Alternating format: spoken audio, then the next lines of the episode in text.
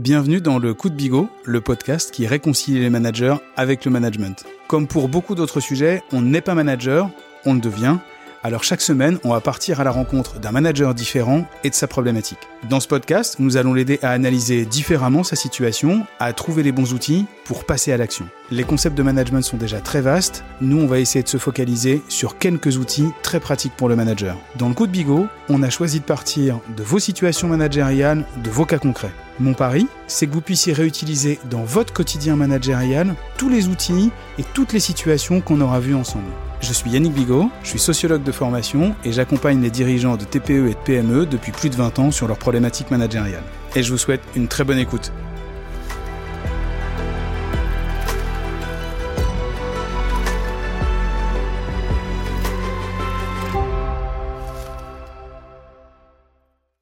Bonjour tout le monde, bienvenue dans ce nouvel épisode du Coup de Bigot.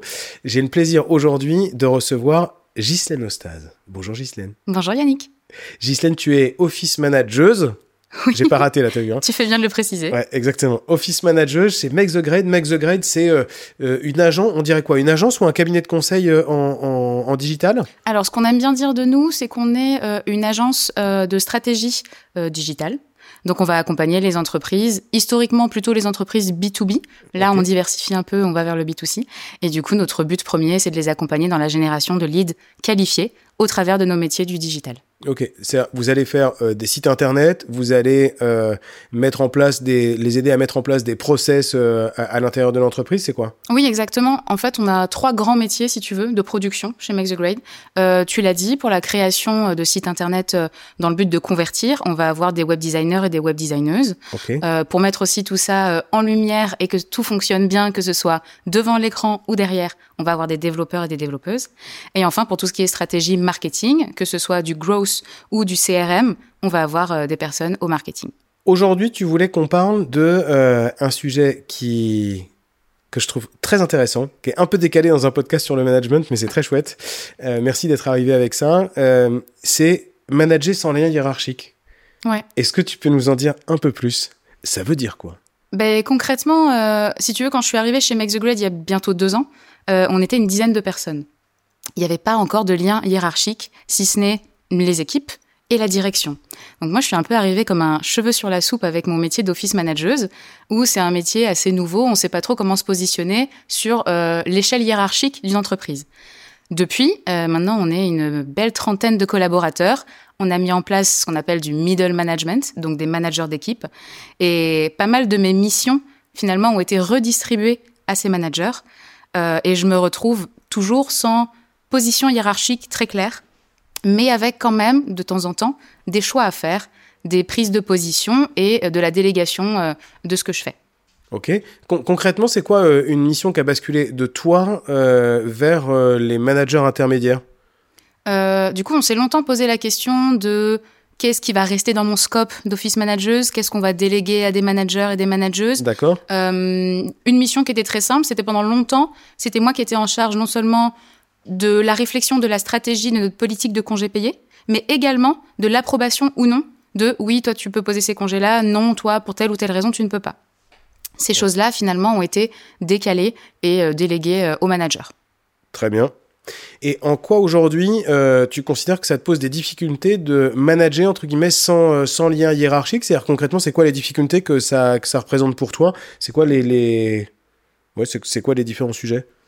Disons que hum, la passation déjà était pas simple, euh, puisque j'étais en charge de d'aider, comme je l'ai dit, de mettre en place une, stratégie euh, RH autour des congés payés. Donc il a fallu faire comprendre aux nouvelles personnes pourquoi j'ai réfléchi comme ça. Et du coup, dans leur nouveau rôle de je décide, je ne décide pas, euh, ou plutôt j'approuve ou je n'approuve pas, comment ils doivent s'approprier euh, cette pensée et du coup faire des choix euh, dans le cadre qui leur a été donné. C'était compliqué d'essayer de faire comprendre ça déjà. Euh, et ensuite, une fois que je leur ai donné les rênes, qu'ils les prennent réellement. Euh, pendant longtemps, encore aujourd'hui, il y a pas mal de questions qui me sont remontées, euh, parfois des managers, parfois de leurs équipes directement. Oh, Ghislaine, est-ce que j'aurais le droit de poser euh, tel RTT Oh, écoute, là j'ai posé un congé payé, est-ce que je peux l'annuler? Et moi, je suis dans une position où, certes, j'ai la réponse, mais ça m'embête parce qu'on a mis un niveau entre moi et les personnes, et surtout, je n'ai plus ce pouvoir de décision. Donc c'est toujours un peu compliqué. Est-ce que ce serait plus simple pour moi de donner la réponse, mais en même temps j'aurais l'impression de court-circuiter quelqu'un. Mais euh, parfois, quand ce sont les managers directement qui viennent me voir, je ne sais pas si je dois leur donner toutes les clés. Est-ce que je dois les laisser prendre la décision et puis ils verront bien et ils apprendront. Donc il y a un côté un peu inconfortable là-dessus. Riche aussi du coup, c'est inconfortable, mais du coup c'est riche, ça devient, ça devient subtil. Mais complètement, parce que j'ai, après c'est peut-être dû euh, à un ego et une personnalité assez affirmée, mais j'ai l'impression de donner ces clés-là déjà, et ça m'oblige à me remettre en question aussi, parce que quand j'ai en face de moi, euh, je crois qu'on est euh, je crois qu'il y a quatre ou cinq managers manageuses chez Make the Grade aujourd'hui et on les a promus et accompagnés sur la base de leur expertise métier pas sur la base d'une expertise RH, pas sur la base d'un accompagnement d'équipe ou quoi que ce soit. Du coup, euh, il a fallu prendre du recul et me dire, bon, ils ne le savent pas, c'est normal, on va y aller. Toi, tu as décidé, moi en tout cas, j'avais décidé de leur dire, on fait un petit entretien de 15 minutes, voilà comment ça se passe, si vous avez des questions, vous revenez vers moi. Et en fait, ça n'a clairement pas suffi. Et ça a pris plus de temps, ça prend plus de temps que ces 15 minutes où je me suis dit, c'est facile. Oui, il y a plein de sujets dans ton sujet.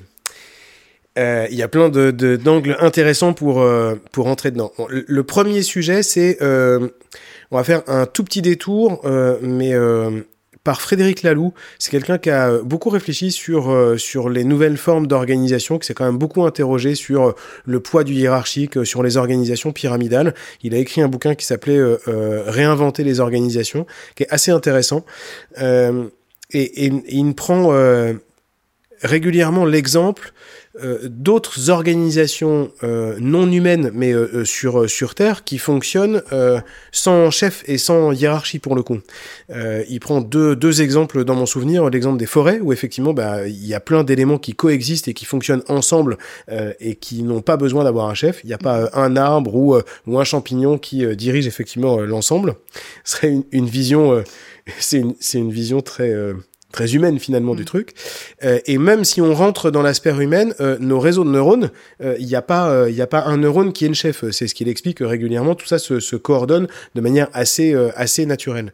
Donc c'est vraiment nos organisations de travail qui ont choisi de mettre une logique pyramidale, une, une logique hiérarchique, avec l'un qui a un rôle de chef et, et d'autres pas. Donc finalement, c'est toujours intéressant de se poser la question. Mais en fait, manager sans lien hiérarchique, ça dépend de ce qu'on cherche à obtenir, mais ça mm. peut finalement très bien fonctionner. Ça dépend de ce qu'on met derrière le terme de manager. Mais on peut finalement ne pas être le chef et, le truc fonctionne, devient effectivement fluide. Il y a une logique de, co-responsabilité finalement.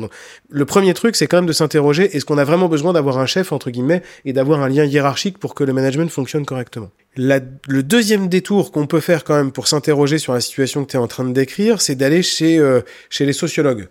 Euh, on pourrait parler de Crozier et plus récemment on pourrait parler de, François Dupuis, mais euh, euh, j'aime bien quand, quand François Dupuis prend comme définition du management de dire manager, c'est obtenir d'une personne qu'elle fasse ce qu'on attend d'elle, et, du coup c'est finalement c'est avoir un pouvoir qui permet d'obtenir de cette personne-là qu'elle fasse ce qu'on attend d'elle. Souvent ça gêne beaucoup les gens qu'on parle de pouvoir, et en fait la distinction que souvent Dupuis fait, c'est dire si je ne détiens aucun levier sur une personne, ses congés, mm. sa rémunération, euh, la gestion de ses horaires, si je n'ai aucun levier sur elle et que j'attends qu'elle fasse des choses, ben en fait, je suis un chef de projet. Et il dit souvent, il fait la distinction dans les organisations entre les chefs de projet et les managers. Le chef de projet, il influence les gens. Lui utilise souvent le terme de dire, il fait une espèce de politique finalement pour essayer d'influencer, de convaincre les gens. Il perd beaucoup d'énergie là-dedans. Versus le manager qui lui a un pouvoir pour obtenir que les gens fassent ben, ce qu'il a demandé. Et après, ça veut pas dire que c'est manipuler les gens au sens euh, leur faire faire des choses qui sont euh, mauvaises entre guillemets pour eux, mais c'est euh, comment est-ce que j'oriente le comportement des gens et que je fais en sorte que tous les individus vont dans la même direction et que chacun fait bien effectivement ce qu'on lui a demandé et pas autre chose. Donc c'est intéressant de regarder ces deux exemples-là, et en fonction de la grille de lecture, ben, forcément on peut comprendre, si tu prends Dupuis, on peut dire, ben, effectivement, tu t'es passé d'un rôle entre guillemets managérial avec un pouvoir de dire oui, de dire non à des choses, à un rôle qui est un rôle plus de, de chef de projet entre guillemets ou d'influence où en fait c'est plus toi qui dis oui qui dis non. Ouais, je vois tout à fait ce que tu veux dire. Et par rapport au rôle de chef de projet, je me pose la question de est-ce que c'est pertinent ou en tout cas est-ce que c'est faisable euh, euh, à l'étape où l'on est? Parce que tu vois, je te parle de politique de congés payés, je te parle de cadre, je te parle de règles. Donc il y a quand même, si tu veux, une sorte de bible des congés payés que, que l'on doit respecter. Et je suis un peu identifiée comme la personne qui a réfléchi à ça, donc la personne qui détient le oui ou le non puisque c'est elle qui a réfléchi à ça. je pense que euh, ce côté où on oublie tout lien hiérarchique, tout pouvoir hiérarchique, il est finalement compliqué ou paradoxal quand on dit ah non c'est pas moi qui décide, par contre voilà les règles qu'il faut suivre euh, et c'est moi qui en ai décidé. En fait, tu es en train de décrire une situation, on va faire peut-être un petit, euh, un petit schéma. En gros, on, va, on va parler là de finalement de, de cadre et de moyens. Mhm. Ça rejoint beaucoup la logique entre guillemets de délégation, mais euh, là il y, y, a deux niveaux qui sont en train de se confronter finalement sur. Euh, si on reprend l'exemple de la politique de congé, qu'est-ce qui fonde qu'on dit oui ou qu'on dit non? Et en fait, il y a deux. Euh, il faudrait arriver à représenter en fait deux niveaux. Donc on pourrait dire c'est comme s'il y avait plein de silos qui sont les équipes entre guillemets et que on avait une brique transverse au-dessus. C'est presque un temple romain, mon dessin. Mais on a un certain nombre de piliers que sont les équipes, que sont des silos, et, on a une brique euh, transverse au-dessus. En réalité, euh, quand tu décris ta situation, tu dis finalement, je couvrais la totalité de ce périmètre-là au début, et avec la croissance, ben, on a mis des managers à la tête de chacun des, euh, de chacun des silos, et c'est à eux de prendre un certain nombre de responsabilités. Là où il faut distinguer les deux niveaux, c'est qu'il y a un niveau transverse qui va dire finalement, c'est le cadre légal, parce que dans la politique de congé, il y a quelque chose qui dit, euh, il y a un cadre légal ou un cadre conventionnel, et ça finalement, bah, c'est la responsabilité d'une équipe de direction et en partie de l'office manager qui a posé les règles, entre guillemets, de dire, bah, nous, on a d'abord un cadre légal qui est à respecter, et ça c'est un truc qui est transverse et qui finalement ne se discute pas. Ça fait partie du cadre, entre guillemets, il n'y a pas de discussion. Là, euh, est-ce que je peux prendre huit semaines de congé? Bah, euh, La réponse, est, là pour le coup, est assez simple, elle est non, parce qu'elle elle se pose avec le cadre qu'on a négocié au départ qui dit, en fait, vous avez cinq semaines de congé. Mmh. Et si je veux n'en prendre que deux, est-ce que ça marche? Ben, Normalement, non, ça marche pas non plus. Ça, c'est le premier élément. Et le deuxième élément, euh, c'est la logique d'équité. Mhm. C'est dire euh, comment est-ce que d'une organisation et d'une équipe à l'autre, euh, on va garantir un minimum d'équité qui fait que si je suis avec tel manager ou avec tel manager, le délai de prévenance ou le volume de congés que je vais pouvoir prendre, même si leurs réalités opérationnelles sont différentes, il y a suffisamment d'équité dans l'organisation entre les uns et les autres. Le reste, après, ça revient à pourquoi on dit oui, pourquoi on dit non et qui dit oui, qui dit non. Bah, ça relève de la réalité opérationnelle du manager. Et là, c'est lié bah, finalement à de l'activité au quotidien. C'est-à-dire de dire, un manager va très bien pouvoir dire, bah, va très bien pouvoir fixer les règles avec son équipe, de dire, bah, nous, on doit anticiper nos congés avec euh, tel délai, euh, on doit euh, garantir qu'il y a au moins tant de personnes qui sont présentes en permanence pour piloter notre activité. Là, ça revient finalement à des problématiques opérationnelles, et là, ça relève entre guillemets des moyens, et c'est au manager en question de, de poser effectivement ça avec son équipe, et à la limite, là-dedans, si il, pourrait y avoir très bien des réponses très différentes dans les natures de prise de congé d'une équipe à l'autre en fait. Certains disant bah moi en août euh, j'ai pas d'activité, j'ai zéro activité, donc du coup je vais privilégier le fait que tout le monde prenne ses vacances à ce moment-là, alors que d'autres vont dire mon activité elle est complètement lissée dans l'année. Si tu veux prendre tes vacances au mois de septembre à la limite, bah prends-les au mois de septembre, peu importe. Voilà. Pour autant que tu respectes le cadre légal, là qui se discute pas, de dire il y a une période de référence et il y a un minimum de jours à prendre à l'intérieur de la période de référence. Et ça, c'est un truc qui est cadré au-dessus. Mhm. Là, on est bien en train de définir un niveau qui est un niveau, entre guillemets, euh, cadre légal, en tout cas qui est de cadre, et, et un, un, niveau qui est de moyen. Et là, pour le coup, il y a effectivement un vrai sujet chez vous de dire, bah, euh, le oui ou le non, il relève de, il relève de quoi finalement? Mm. Et c'est là où peut y avoir un hiatus en disant, bah, finalement, certains managers pourraient dire, bah, je sais pas répondre oui ou non à des collaborateurs parce que je me pose la question de est-ce que ça respecte le cadre? Alors que toi, tu pourrais dire, bah, c'est pas à, à moi de décider finalement le oui ou le non, le collaborateur n'a pas à s'adresser à moi, il doit s'adresser à son manager, parce que pour toi, c'est une question d'activité finalement, et c'est au manager de se prononcer. C'est peut-être là qu'il y a effectivement un hiatus dans, dans votre manière de penser le truc, parce qu'il y a deux niveaux pour répondre oui ou non, et il y a peut-être des choses à éclaircir là-dessus. Oui, c'est sûr. Euh, euh, j'ai un exemple très concret en plus qui me vient en tête lorsque euh, tu évoques ce côté de est-ce qu'on relève d'une approbation liée à l'activité ou au cadre légal. Oui. J'ai eu le cas récemment qui était une pause de congé à RTT et la personne me demande si elle peut l'annuler à la dernière minute parce qu'elle a trop de charges pour moi, là, je vois pas, ou en tout cas, à la question, j'ai dit, bah, réfère-toi à ton manager, tout ce qui est charge de travail, productivité, à qui on s'adresse si tu es absent ou quoi que ce soit, c'est clairement pas euh, euh, de mon niveau et je vais pas m'inventer euh, un poste ou une connaissance que je n'ai pas. donc, je l'ai renvoyé à son manager. Et la personne m'a répondu, mais non, mais le manager m'a dit de venir te voir. Donc, c'est pour ça, il y a un côté ping-pong. Ce que je comprends aussi, puisque on est une société en croissance, et on a voulu structurer beaucoup de choses. On a voulu mettre en place ce qui nous semblait être des guidelines, des, fiches pratiques pour que, bon, bah, on a mis ça en place, du coup, il n'y a plus de questions qui se posent, puisque on l'a déjà, euh, euh, on y a déjà réfléchi et on a donné les réponses si ça se présentait. Or, enfin, là, j'ai l'exemple concret, j'ai l'impression que plus il y a de règles, moins on sait ce qu'il faut faire. C'est souvent vrai. En fait, L'analyse qu'il peut y avoir derrière, elle a été assez bien décrite par euh, notamment les sociologues. On peut reprendre l'exemple de Dupuis, il en parle, hein, qui dit que dans une organisation, il y a euh, il y a à la fois des structures, l'organigramme, les règles, les process, et puis à côté, il y a la vie réelle, entre guillemets, de l'organisation, dont les relations entre les uns et les autres, comment est-ce qu'on décide dans notre organisation, comment est-ce qu'on arbitre dans notre organisation, etc., qui relève de la vie réelle, de la culture, etc. Et il oppose, entre guillemets, ces deux dimensions. Et plus les entreprises sont en croissance, plus elles ont tendance à mettre l'accent sur euh, les process, en disant, bah, il faut, et il faut qu'il y ait du process pour dire, bah, comment est-ce qu'on prend un congé dans cette organisation pour que tout le monde euh, s'y retrouve. Sauf que là, vous êtes en train de jouer finalement dans une zone qui est une zone de flou qui dit, bah, euh, dans les règles de prise de congé, euh, bah, globalement, euh, si tu veux annuler ton RTT à la dernière minute, il y a sûrement un truc dans le process qui dit c'est possible ou c'est pas possible ou jusqu'à quelle limite. Sauf que là, on n'est pas complètement en train de parler de règles, on est en train effectivement de parler d'activité.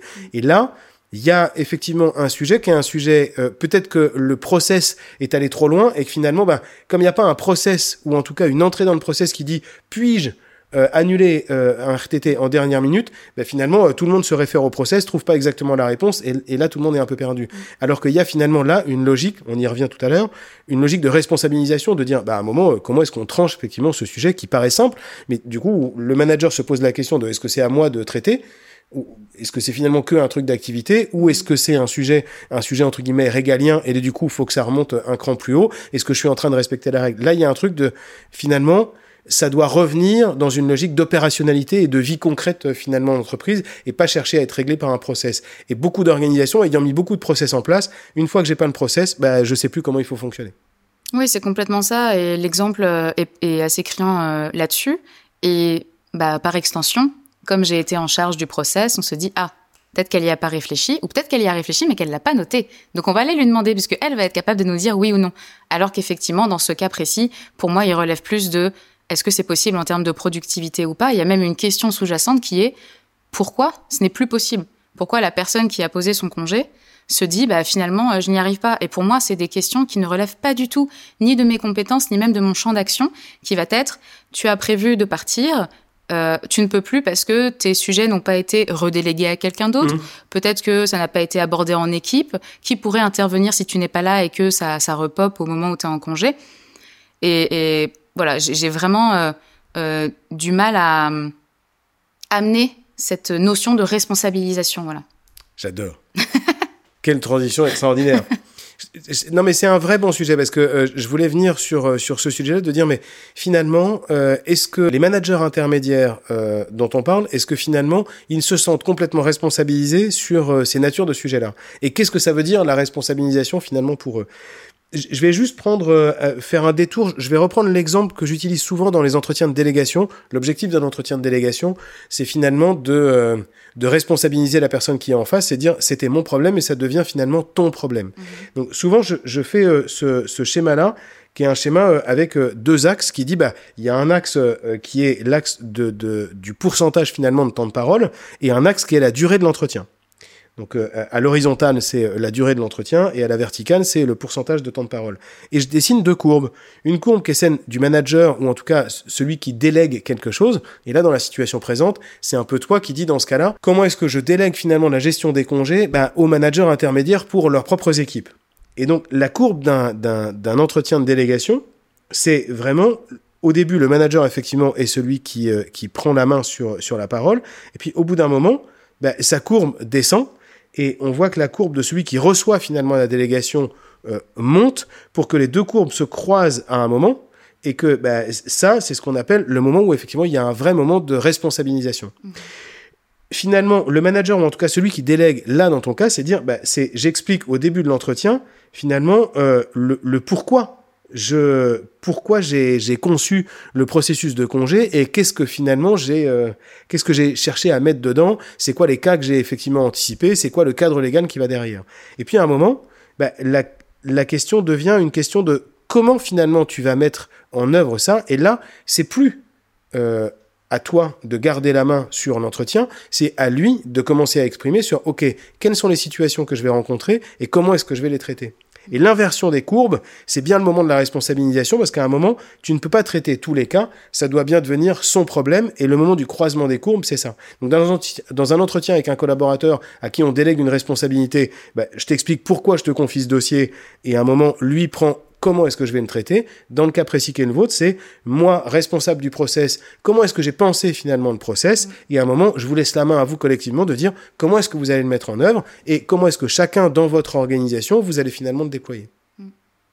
Et là, il y a peut-être un truc à ce moment-là, dans le passage de relais, où en fait, euh, peut-être qu'il y a eu un hiatus, ou en tout cas, je ne sais pas si c'est un défaut d'explication, mais en tout cas, on sent bien qu'il y a un truc autour de l'exercice de responsabilisation qui n'est pas allé complètement à son terme, où il y a encore des zones de flou qui font que les uns et les autres ne comprennent pas exactement qui doit dire oui, qui doit dire non. C'est vrai sur les congés, comme ça doit être vrai sur d'autres situations où il y a une logique transverse et après les logiques de silo. Est-ce que c'est clair ça? Ouais, c'est carrément clair et ça me parle parce que. Clair ou éclairant en tout cas, pardon. Oui, mais en fait, ça me permet aussi de me rendre compte que je suis partie du principe que c'était simple et logique. Mmh. Euh, et même, je pense que je suis partie du principe que je ne savais pas forcément, enfin, je n'avais pas connaissance de toutes les situations qui allaient se présenter à moi, et que euh, il y avait un vide qui est normal. Euh, et jusqu'à longtemps, j'étais la seule décisionnaire sur qu'est-ce qu'on fait de ce vide. Du coup, c'était facile. Je devais rendre de compte, si tu veux, à personne. Et c'était, il y, avait cette notion de de toutes les manières, c'est pas grave. Il y a quel qui va pouvoir nous répondre. Maintenant qu'il y a différents interlocuteurs, et tu l'as dit aussi, cette notion d'équité, euh, il va être important pour chaque manager et manageuse de prendre la décision en connaissance de cause et sur une base qui pourra être euh, explicable à tout le monde. Et pendant longtemps, moi, ces explications, j'avais pas à les faire parce que j'étais la seule qui décidait. Euh, et lorsque j'ai fait le, passage de bâton, si tu veux, sur la prise de décision sur les congés, pour moi, c'était oui, non, peut-être, on y réfléchit mais je délègue pas à une seule personne qui va avoir ce oui, non, peut-être, on y réfléchit, mais à cinq ou six personnes en face de moi qui vont pas avoir la même réflexion et qui vont pas non plus avoir la même compréhension de c'était logique pour Ghislaine, ça allait peut-être moins pour, euh, pour moi ou pour quelqu'un d'autre. Donc, euh, il y a certainement un, travail euh, sur la délégation à refaire. Super, très clair. Il y a peut-être un sujet quand on est sur le, le le management très transversal, euh, dans un rôle de chef de projet sans forcément de lien euh, hiérarchique euh, sur un certain nombre de sujets, la question du sponsorship est pas complètement neutre. Mhm. parce que du coup, là, il y a une question de qui te confère finalement de la responsabilité ou une forme de pouvoir entre guillemets, puisque c'est plus un pouvoir hiérarchique. Euh, comment est-ce qu'effectivement tu as un soutien des sponsors, donc des, des, dirigeants de la boîte qui sont effectivement derrière sur un certain nombre de sujets? Donc ça s'applique pas forcément sur la prise de congé. Pour le coup là, c'est un peu mais sur d'autres sujets. Les chefs de projet, euh, tous les gens qui ont une fonction très transversale et qui managent en non hiérarchique, ont toujours intérêt à avoir un sponsor qui soit extrêmement fort derrière sur l'activité, qui leur donne finalement du pouvoir, qui leur donne de l'impact auprès des équipes sur un certain nombre de sujets, à défaut d'avoir un pouvoir euh, hiérarchique pour le coup. Donc la question du, du sponsorship se pose dans beaucoup d'organisations pour les gens qui sont en non hiérarchique. Ouais, je suis d'accord et c'est d'autant plus euh, parlant sur le métier euh, d'office manager, office manageuse, parce qu'il est voulu en fait de pas avoir forcément de statut hiérarchique, on est un peu euh, un satellite mm. euh, dans, dans l'entreprise. Et euh, chez Make the Grade, on a la chance d'avoir un rapport très proche aussi avec la direction. Mm. C'est pas siloté dans des bureaux, c'est pas, on ne voit, enfin, on les voit tous les jours finalement nos dirigeants, on travaille avec eux au quotidien. C'est facile d'aller les solliciter. Et ça, je pense qu'on a su le faire sur plein de situations. C'est de, si quelqu'un veut court-circuiter ou se dit bah, je vais aller directement à la direction parce que c'est eux qui ont le pouvoir ultime. Donc si le oui ou le non est exprimé par ces personnes-là, personne va pouvoir revenir dessus. C'est très facilement dit, en tout cas rediriger vers non, non, sur ce sujet-là, c'est ton manager ou ta manager, sur ce sujet-là, c'est Ghislaine en tant qu'office manager. Donc les notions de, sponsorship, je pense qu'elles y sont, euh, mais c'est aussi parfois plus simple de répondre directement et ou même de se dire ah euh, quelqu'un t'a dit ça ton manager t'a dit ça Ghislaine t'a dit ça. Non non euh, je te préconise plutôt de faire comme ça ou comme ça euh, et du coup il y a cette notion de on perd en légitimité parfois dans ce qu'on peut dire ou comment on se positionne. Donc c'est un travail qui n'est jamais acquis j'ai l'impression. Et souvent c'est notre propre comportement qui va créer des habitudes chez les autres Donc du coup, on n'a pas toujours la main sur la capacité d'agir des autres, on ne peut pas changer toujours le comportement des autres, par contre on peut changer son propre comportement. Donc quand on est sollicité sur une question, il y a des fois où on, si on considère que c'est pas à nous de répondre, ben, on peut dire bah, je, ne réponds pas et je m'abstiens. Mm. Donc de toujours se dire que le premier levier qu'on a, c'est effectivement nous-mêmes et de changer notre propre comportement sur un certain nombre de situations. On arrive au terme de cet épisode. Est-ce que euh, tu, synthétiserais en disant qu'est-ce que toi tu retiens finalement, qu'est-ce qui t'a marqué dans, nos échanges et qu'est-ce que tu envisages de faire peut-être différemment euh, demain matin?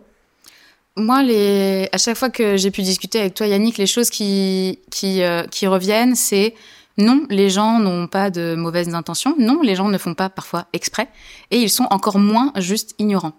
Euh, si les gens ont des actions, c'est parce que peut-être ça leur était mal expliqué, mal amené, ou juste ils ne savent pas et ils se disent cette personne va être à même de m'aider. Euh, donc remise en question, me dire ok qu'est-ce que je peux mettre en place différemment? Je sais qu'à telle personne le message est très bien passé, pourtant le message a été le même, mais cette personne finalement ça n'a pas été euh, compris comme j'aurais souhaité.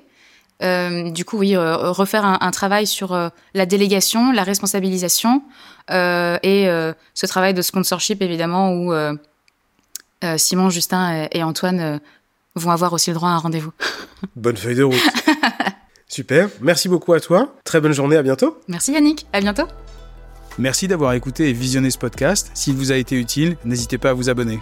Et vous pouvez également laisser une note 5 étoiles sur votre plateforme favorite. Si vous rencontrez vous aussi une situation managériale sur laquelle vous souhaitez un regard nouveau, n'hésitez pas à me laisser un message sur LinkedIn ou sur Instagram et j'aurai le plaisir de vous recevoir dans les mêmes conditions dans le podcast pour l'analyser ensemble et le partager. On se retrouve la semaine prochaine pour un nouvel épisode.